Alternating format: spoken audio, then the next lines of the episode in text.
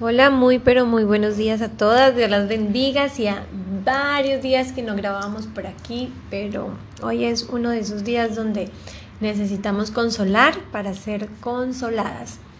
Algo que me ha enseñado el Espíritu de Dios es que cuando tú sientes que no tienes fuerza, cuando tú sientes que las cosas están imposibles, cuando tú estás literalmente con la soga al cuello, cuando en tus fuerzas ya no hay posibilidad alguna, entonces tienes dos caminos. Uno, endurecerte y culpar a Dios por la situación. O dos, derretirte ante su grandeza, confiar plenamente en Él, entregarle todas tus necesidades sobre el altar y decirle, he aquí estoy y acepto con gozo, Señor, tu voluntad.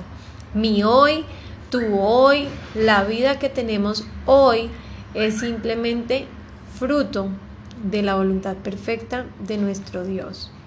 Bueno, entonces con este entendimiento, hoy vamos a estar hablando sobre dos cosas importantes. Uno, las tormentas perfectas, la tribulación y dos, sobre cómo es el reino de Dios.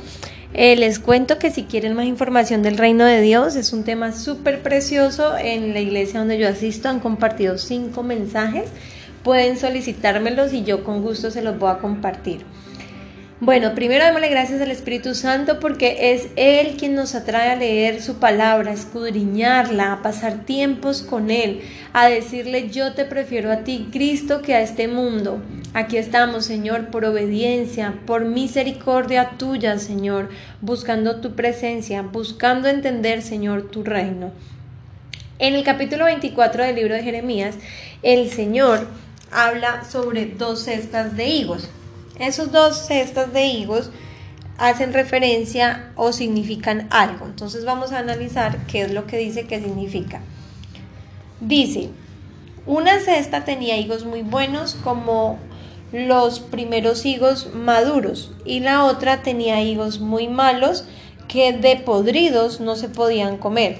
Entonces el Señor me dijo, ¿qué ves, Jeremías? Y dije, higos, los higos buenos son muy buenos y los malos muy malos, que de podridos no se pueden comer. Y vino a mí la palabra del Señor diciendo, así dice el Señor Dios de Israel, como estos higos buenos, así consideraré como buenos a los desterrados de Judá que yo he echado de este lugar a la tierra de los caldeos. Y aquí es donde empieza nuestro análisis, nuestro eh, aprender hoy de la palabra de Dios. Esto es muy, pero muy importante. Y esto es lo que yo le llamo la tormenta perfecta. En este momento está a punto de llover en la ciudad de Ibagué, están sonando los relámpagos y recuerdo inmediatamente una historia de la Biblia que se llama Jonás. Jonás vivió una tormenta perfecta preparada por Dios para poderse cumplir un propósito en su vida. Él estaba en un barco en el momento preciso, con las personas precisas, con la tormenta precisa, con un pez gigante con la boca abierta esperando recibirlo cuando él se iba a tirar al mar para morirse. Dios lo recibió con un pez gigante ¿Por qué? Porque tenía un propósito. Las que han leído la, historia van a entenderme. Hoy tú y yo somos Jonás. Hoy tú y yo representamos a este pueblo de Judá que iba a ser entregado a la tierra de los caldeos, que iba a entrar en un cautiverio de 70 años en Babilonia. Y hoy Dios mismo te está diciendo a mí y a cada mujer que en esta mañana siente que está en medio del cautiverio, siente que no tiene más fuerzas, le está diciendo, ven aquí, que tú eres de los hijos buenos. Dice, otra vez lo voy a leer, como estos hijos buenos, así consideraré como buenos a los desterrados de Judá. ¿A quienes? A los que aceptan el cautiverio, a los que se quedan en la voluntad de Dios, a los que no se quejan de su situación, sino a los que la aceptan con gozo, sabiendo que Dios va a manifestarse en medio de su prueba. El verso 5 o el verso 6 lo confirma, porque pondré mis ojos sobre ellos para bien y los traeré de nuevos a la tierra, los edificaré y no los derribaré, los plantaré y no los arrancaré. y les daré un corazón para que me conozcan, porque yo soy el Señor y ellos serán mi pueblo, y yo seré su Dios para volver a mí de todo corazón, pues volverán a mí de todo corazón. Los higos buenos que Jeremías estaba viendo en la visión era ese pueblo que decía, amén, Señor, a tu voluntad. Yo he pasado muchísimas tribulaciones y en ninguna yo he tenido un gozo natural, en ninguna. Solo la misericordia de Dios ha hecho que yo me vuelva a Él y decida entrar aquí, a este lugar donde yo siempre oro. Entrar aquí y decirle, Señor, yo no tengo fuerzas. Señor, yo no sé cómo hacerlo. Señor, dura cosa me has pedido. Señor, has considerado de mí mucha fuerza y yo no la tengo. Señor, pero tú eres el Dios de los imposibles. Por amor de tu nombre, levántame. Yo he aprendido a no pedirle a Él que me saque de la prueba. O sea que si yo tengo que ir al cautiverio, si yo debo quedarme en medio de la tribulación, y yo, yo quiero hablarte con ejemplos. Tú hoy tal vez estás pasando por escasez, por enfermedad, por un divorcio, por soledad, por problemas emocionales, por problemas con tus hijos, por problemas laborales. Y hoy tienes que tomar la decisión de ser un hijo bueno ¿Cómo podríamos ser un hijo bueno si es que nos duele? ¿A quién le gusta padecer? Pero hoy lo que Jeremías nos está diciendo es que si tú te quedas, si tú aprendes a confiar en el Señor, si aprendemos a confiar en el Señor, si ahora mismo yo doblo mis rodillas y le digo, Señor, por favor, sálvame. Yo solamente le puedo decir que me salve, que me dé la gracia para poder sobrellevar la tribulación. Y lo que yo he experimentado es esto que Él ha prometido. Yo he experimentado en medio de las tormentas perfectas que han ocurrido en mi vida, que en ese momento los ojos de Dios están sobre mi vida para bien, que Él me trae a su tierra prometida, que cuando yo abro la puerta del lugar secreto, yo puedo encontrarme con Él no por quien yo sea, sino por su misericordia, porque Él tiene piedad de mí. Él en ese momento me da un corazón para acercarme a Él, para desear su presencia. Me siento su hija. Él me ha levantado y yo sé que lo ha hecho también en tu vida. Porque por amor, porque Él nos ama. Yo no quiero ser un hijo malo, porque Jeremías dice, ¿qué pasa con quienes se resisten al cautiverio? Quienes se quejan de su vida, quienes se amargan con su vida, en vez de preguntarle no por qué, sino para qué, Señor, ¿qué me quieres enseñar de esto?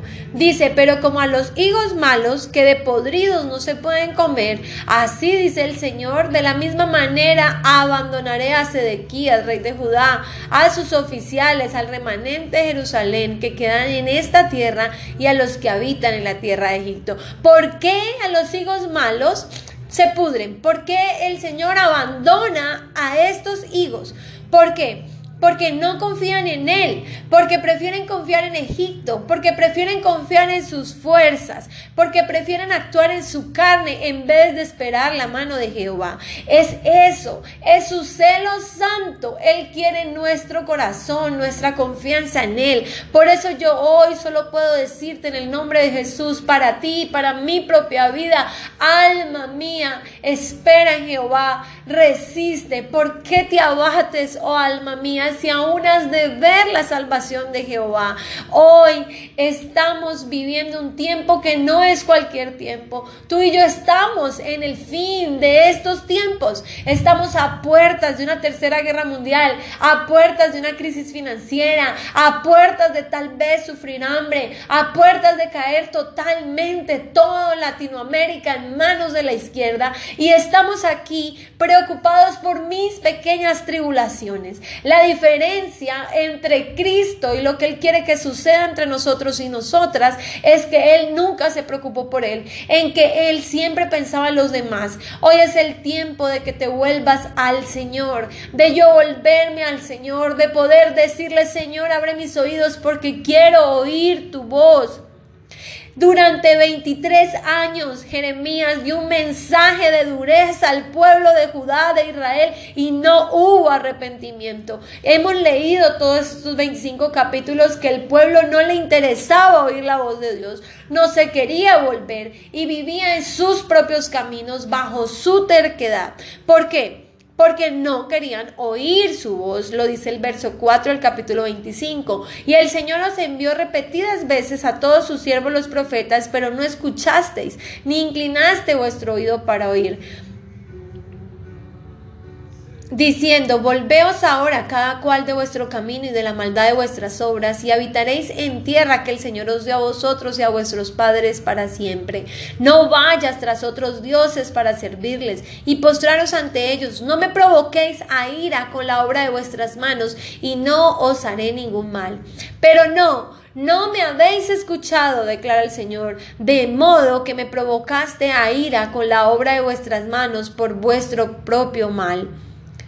Esto es el meollo del asunto. A mí todo este año del 2022 y creo que parte del 2021 empecé a escudriñar un pasaje que está en Mateo capítulo 13, en Lucas lo repite y en Marcos lo repite y habla de la parábola del sembrador.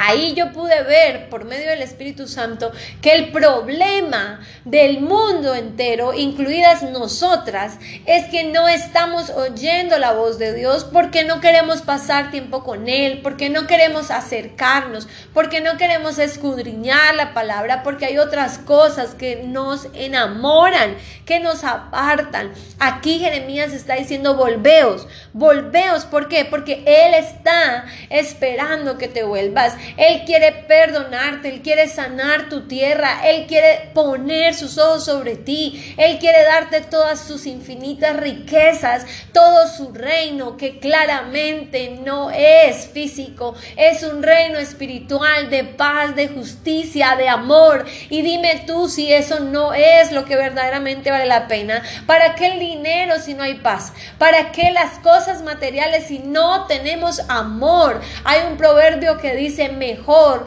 lo poco con el temor de Jehová que el gran tesoro con gran turbación. Mejor un plato de lentejas donde hay amor que un toro o que carne, donde, un banquete gigante donde no hay amor. Yo quiero yo quiero vivir en ese reino que Dios ha prometido. Yo quiero poder ser un hijo bueno. Yo quiero hoy decirle al Señor, Señor, yo no quiero más provocar tu ira. Yo ya no quiero cerrar mi oído. Yo quiero detenerme y oír tu voz. Por amor de tu nombre, abre mis oídos. Señor, ten misericordia de cada mujer, Señor, que hoy no puede entender su circunstancia, que hoy está en desolación, que hoy tal vez está pensando hasta en quitarse la vida, hasta en divorciarse, hasta en dejar a sus hijos, hasta en irse contra ti. Vuelve esos corazones, Señor, levántanos, úsanos, Señor, para poder ser testigos de tu fidelidad. Gracias, Señor, por la tribulación, por el cautiverio. Gracias por lo que he vivido, Señor, porque eso me ha acercado a ti. Porque en vez de buscar la ayuda de los hombres, del mundo, de médicos, de psiquiatras, de psicólogos, yo estoy convencida que tú vas a restaurar y a sanar mi vida.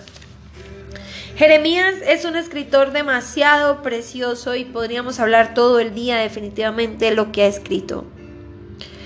Jeremías es un hombre que permaneció firme y me encanta esta faceta de Jeremías porque él no le importaba morir a causa de su convicción. Hoy tú y yo somos un poco de cristianas tibias, que le tenemos miedo a ir contra la corriente del mundo, que nos acomodamos, que parecemos camaleón, un día somos de un color y un día somos de otro. Vergüenza somos para Dios. Tenemos que ser fieles a nuestras convicciones, no ceder ni siquiera contra la corriente de este mundo.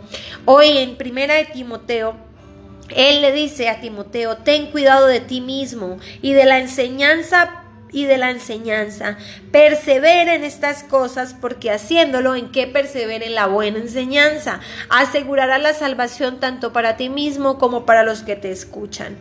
¿Por qué le está diciendo esto? Porque en el capítulo 4, verso 1, él dice, pero el Espíritu dice claramente que en los últimos tiempos algunos apostatarán de la fe prestando atención a espíritus engañadores y a doctrinas de demonios, mediante la hipocresía de mentirosos que tienen cauterizada la conciencia, prohibiendo casarse y mandando abstenerse alimentos que Dios ha creado para que con acción de gracias participen de ellos los que creen y que han conocido la verdad. Porque todo lo creado por Dios es bueno y nada se debe rechazar si se recibe en acción de gracias, porque es santificado mediante la palabra de Dios y la oración.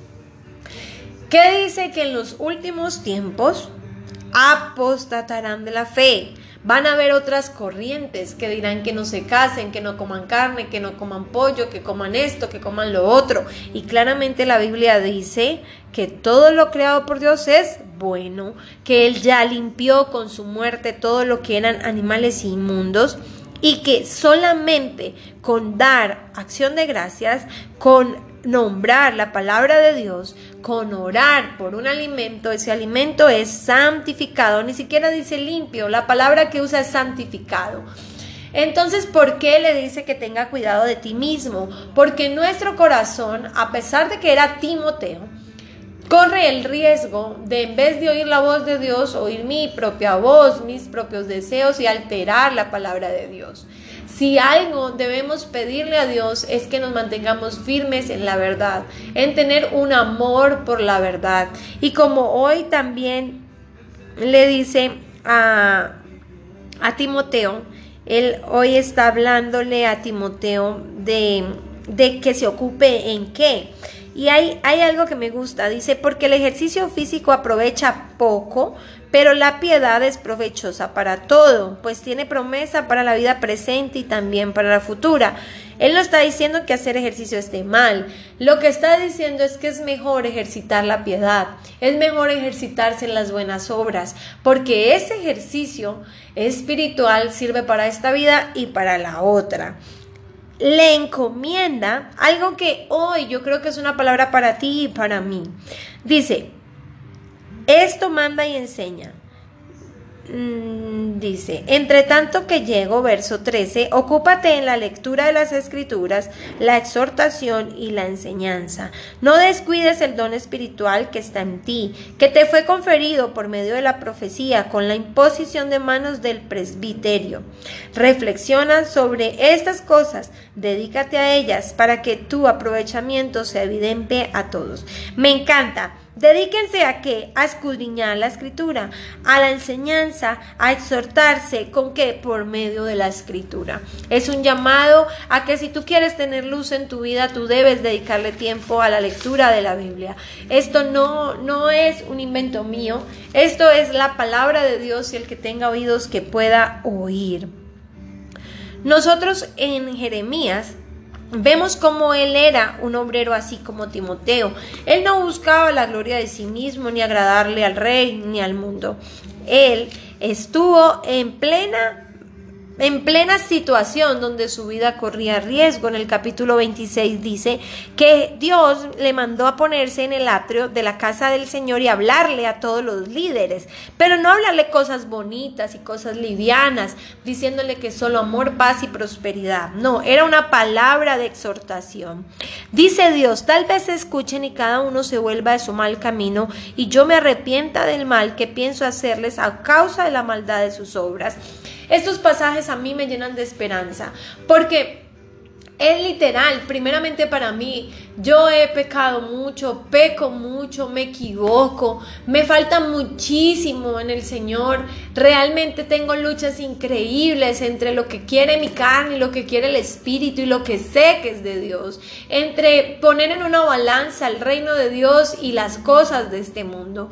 Como todas, pienso yo acá. Pero la esperanza es que si oímos la voz de Él y nos volvemos a Él, Él está listo para perdonarnos. Él quiere que nos arrepintamos. Él quiere que nos volvamos. Él quiere oír nuestra voz cuando oremos. Él quiere ver cuando tú sacas el tiempo para leer su palabra. Dice que se va a arrepentir. Y yo sé lo que por la escritura que los días que vienen son días terribles y yo no te lo digo para que te asustes, pero es literal, eso va a suceder. Dios va a establecer su reino en esta tierra y Dios va a enviar a sus ángeles a que eliminen y manden al fuego del infierno a todos quienes hagan el mal. Ahora lo vamos a leer en Mateo. Esto no es una broma, esto es real, va a suceder. ¿Y tú en qué lugar vas a estar? ¿En la izquierda o en la derecha? ¿En qué lugar voy a estar yo? Dice la escritura que quién podrá sostenerse en pie en el día de su ira si Él es fuego consumidor, si Él es santo.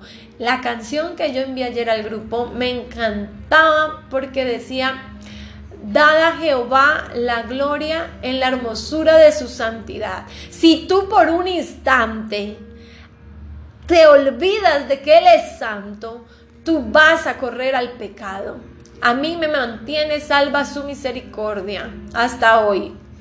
He sentido ocasiones, tal vez no muchas, pero sí he tenido ocasiones en las que he querido abandonar todo, dejar todo y volver a mi vida anterior.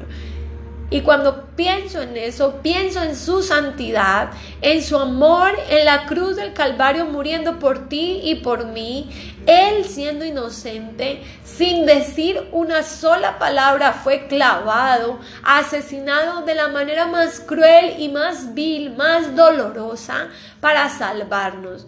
Y yo digo, Señor, solamente tú puedes salvarme.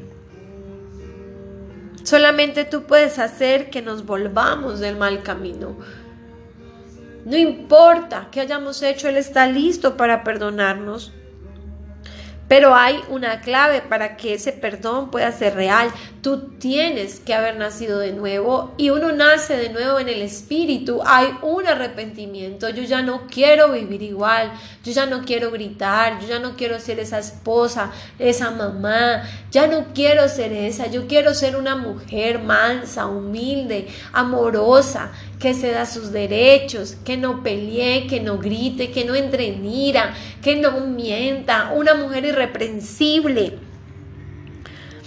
Dice él, creyendo que tal vez escuchen. Les dirás, así dice el Señor, si no me escucháis para andar en mi ley que he puesto delante de vosotros, escuchando las palabras de mis siervos los profetas que os he enviado repetidas veces, pero no lo habéis escuchado, entonces pondré esta casa como si lo cual casa, el templo de Él, donde Él moraba, donde Él habitaba, Él estaba dispuesto y lo hizo acabó con ese templo, lo consumió, el templo más imponente, el que hizo Salomón, lo destruyó con todo y sus artefactos santos. No le importó porque es que Él no habita en un lugar, Él es inmenso, Él puede hacer y deshacer, Él es soberano. ¿Y saben por qué lo hizo? Porque el pueblo no lo quería escuchar. Dice otra vez, verso 13. Ahora bien, enmendad vuestros caminos y vuestras obras. Este es mi verso del día. Y oíd la voz del Señor vuestro Dios. Y el Señor se arrepentirá del mal que ha pronunciado contra vosotros. ¿Qué hay que hacer? Oíd la voz del Señor vuestro Dios. Oíd la voz. Y por eso yo ayer decía que la iglesia nos salva, porque es que yo yo he estado en iglesias, yo lo viví, no un año, nueve, a ver, ya lo olvidé, 20, siete años. Siete años estuve en una iglesia, me casé en una iglesia, iba todos los domingos a la iglesia, lloraba en la presencia de Dios, leía la Biblia, iba a encuentros y yo no había nacido de nuevo y yo no era salva. Porque ahora sé que no era. ¿Por la iglesia? No, porque Cristo no moraba en mi corazón. Yo he tenido la oportunidad en estos días de conocer personas en las cuales Cristo mora en ellas, tal vez incluso más que en mi propia vida. Lo sé por su testimonio, por su forma de hablar, por su forma de pensar, por su carácter irreprensible. Por su nivel de creencia en Él, por cómo hablan, por cómo superan las tribulaciones. Y ellos no van a una iglesia, o ellas no van a una iglesia. Por eso yo entiendo, y Dios me lo ha mostrado a mí personalmente, yo creo que Dios tiene niveles con todos, Él, Él enseñará en su manera, a su tiempo, a cada persona. Pero a mí me lo ha mostrado desde hace mucho tiempo que no existe una sola iglesia, que Él tiene un remanente, que Él tiene personas que van a ser selladas para salvación, que van a estar con Él reinando, porque no todos reinaremos. Hoy escuchaba eso, sí, el reino de Dios viene, pero ¿quién reinará? ¿Tú, yo? No creo. Reinan los maduros, reinan sobre los inmaduros, pero que amamos al Señor. Lo importante es que seamos salvas. Yo la verdad dejé hace mucho tiempo de anhelar un lugar diferente al de ser una oveja. Y es algo que ha hecho Dios en mi corazón. Totalmente. Él me ha confirmado que yo no estoy llamada a eso y que desearlo eh, estaría mal porque Él tiene sus escogidos. Entonces, salvarme que mi hija, que mi esposo sean salvos del fuego del infierno eterno, ya para mí ese es el mejor regalo. Pero ahora en vida podemos disfrutar no solo de eso, del hecho de saber que hoy soy salva, que si yo hoy muero, yo hoy me voy con Cristo. Usted sabe la alegría que me da a mí poder decir eso hoy a todo pulmón. Si yo hoy muero, hoy me voy con Cristo, porque en este momento he sido santificada, he pedido perdón, tengo arrepentimiento, no por mí, por el Espíritu de Dios, que vino como eh, por una iglesia, no vino por una iglesia. Sí hay iglesias instituidas por Dios, claro que son importantes. Yo soy la más agradecida y más feliz en mi iglesia porque el Señor me sembró allí, porque tengo autoridades. Y si tú no estás bajo autoridad, tú no tendrás autoridad no vas a entrar al reino de los cielos porque todo el mundo necesita una autoridad y más en lo espiritual. Entonces yo estoy agradecida por eso. Pero Dios me ha permitido ver por mi propia vida, que yo puedo ir a la iglesia pero no ser salva, que hay gente que no va a la iglesia y es salva. Y a eso voy yo. La iglesia, como dijo ayer alguien en el grupo, tú tú la llevas por dentro. La iglesia es tu propio corazón, es la vida de Cristo en ti que empieza a crear y a constituir ese reino. Ese reino que no es solo cuando venga el Señor entre las nubes y todo ojo lo verá. No, ese reino que está activo hoy, disponible hoy, que necesitamos revelar y que no ha sido revelado en nuestras vidas por nuestra inmadurez, por la carnalidad, porque no somos santas, porque no buscamos las santidad. El capítulo de Mateo para mí es de los escritos más impresionantes. Es en el Mateo capítulo 13. Hace una descripción totalmente profunda de lo que es el reino de Dios. Y el reino de Dios, para, para eh, sintetizar, yo quiero que tú pienses en lo espiritual. Hoy miles de familias son destruidas a causa del divorcio, miles de jóvenes a causa del homosexualismo, lesbianismo, drogadicción, alcoholismo, depresión.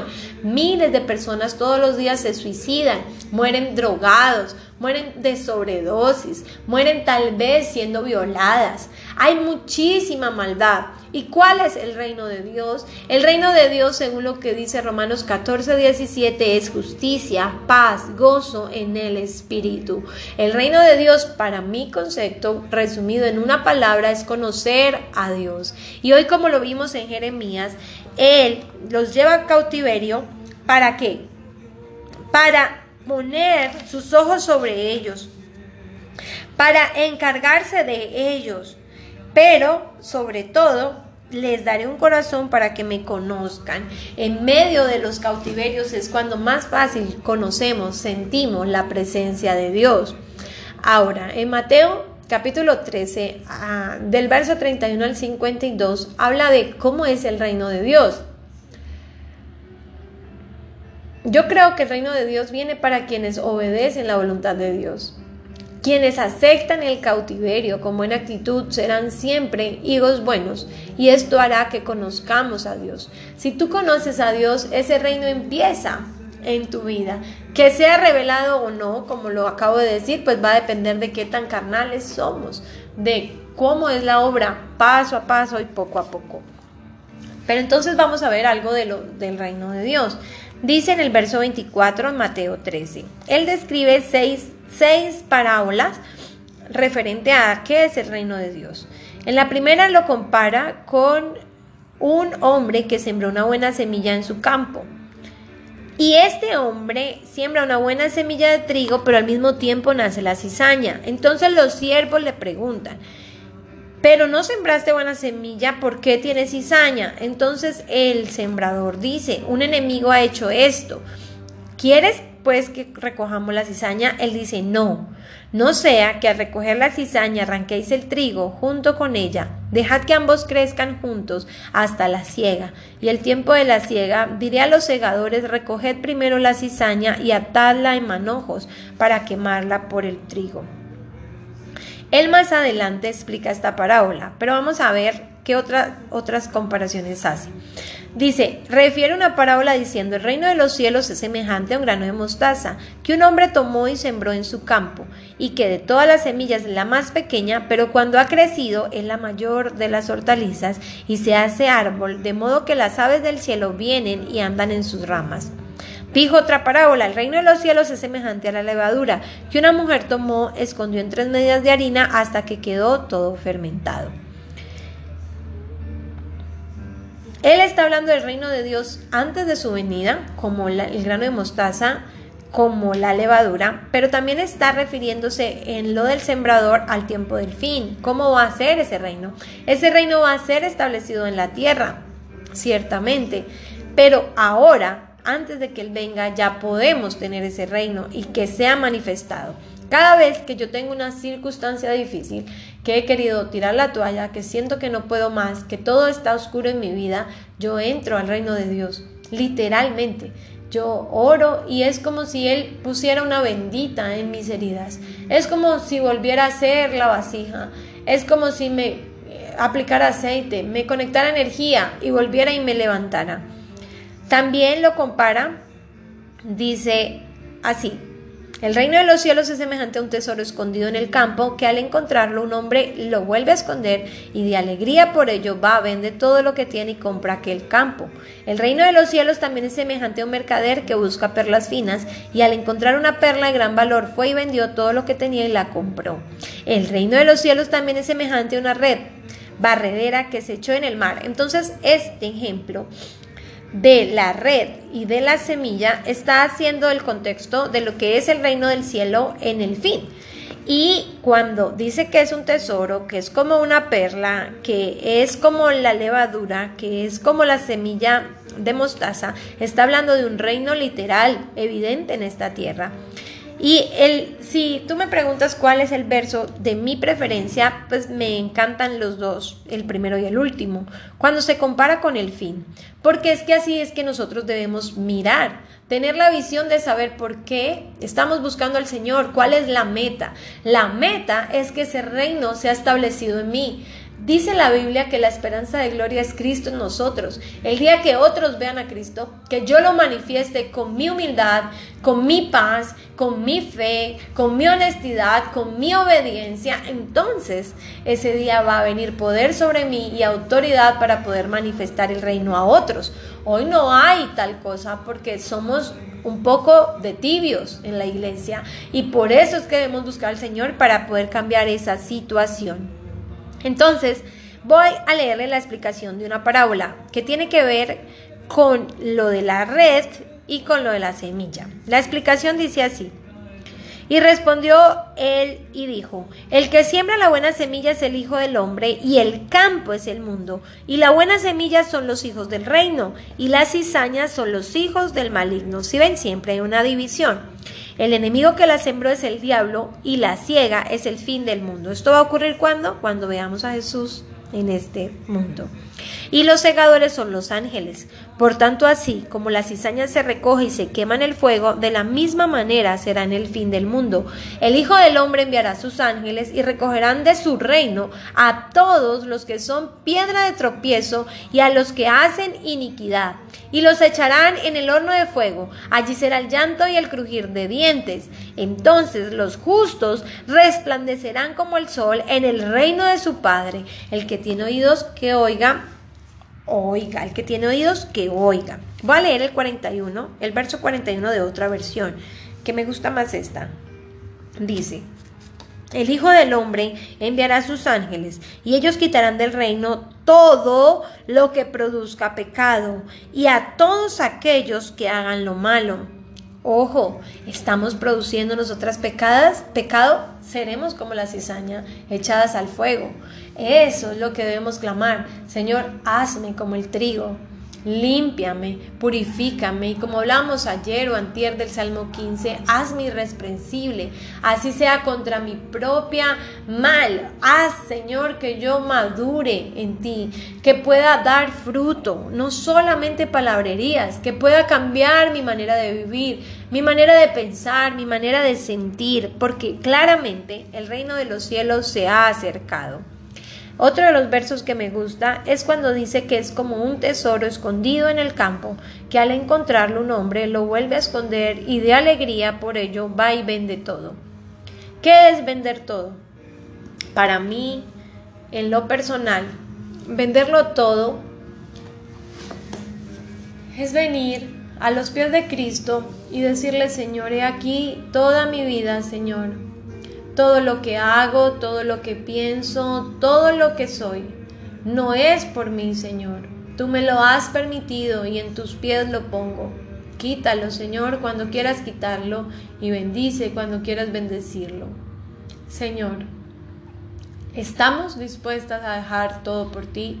Tal vez no tenemos ese corazón, Señor, pero sí queremos tenerlo. Si queremos poder confiar plenamente en que tú eres nuestro Rey, en que tu reino, Señor, se ha acercado. Yo soy fiel testiga de tu fidelidad a pesar de mi infidelidad. Día a día, mes tras mes, año tras año, tú has sido mi Salvador. No porque yo sea buena, sino porque tú, Señor, nos has amado desde antes de nacer, porque nos has escogido para salvación. Yo quiero pedirte hoy, Señor, que tú selles nuestras vidas, que tú nos inscribas en ese libro de la vida y no nos borres nunca. Que tú, Señor, envíes a tu Espíritu Santo para que haya arrepentimiento genuino, para que yo pueda declarar mi pecado y apartarme de mi pecado y hallar misericordia.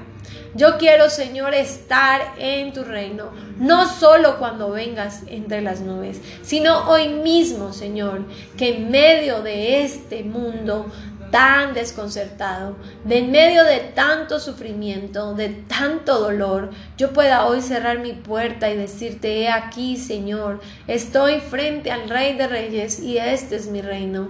Que tú seas nuestro guardador, nuestra torre de refugio para el tiempo difícil que viene. Que tú hoy, Señor, levantes a cada una de estas mujeres del grupo de guía bíblica, incluida a mí, como luz en medio de la oscuridad que nos atraigas, que nos enamores, que nos prepares, Señor, que nos limpies cada día para poder entrar en tu reino. Gracias, Señor, por el reino que ya hoy has derramado sobre miles de vidas, millones de vidas que hoy aún en medio del cautiverio pueden entrar, Señor, podemos entrar y decir, he aquí el reino de amor, de justicia y de gozo, porque tú me has salvado.